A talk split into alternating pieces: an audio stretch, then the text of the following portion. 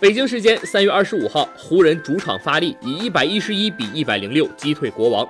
湖人结束五连败，勒布朗·詹姆斯打出三双，贡献二十九分、十一个篮板和十一次助攻；库兹马二十九分、六个篮板；麦基十七分、十四个篮板；波普十六分、七个篮板。国王两连胜结束，打进了季后赛的希望更加渺茫。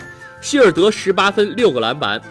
威利考利斯坦十分九个篮板，巴恩斯十分。替补出场的马文巴格利二十五分十一个篮板，博格达诺维奇十七分。湖人已经遭遇了淘汰，但他们心有不甘。上一场确定被淘汰的比赛，他们拼到了最后时刻，给篮网造成了极大的麻烦。詹姆斯差点打出三双，虽然已经无缘季后赛，湖人还是有所追求。上赛季他们赢了三十五场，他们希望本赛季能超过。就算无缘季后赛，但好歹能有点进步。国王则为季后赛而拼命，西部没有季后赛圈的球队只有他们还没有被淘汰，目前排名第九位，落后第八的马刺六场。在今天失利后，差距达到了六点五场。在比赛只剩下九场时，这是难以逾越的鸿沟。就算只剩下一线生机，国王也会全力以赴，而且他们也要培养年轻球员。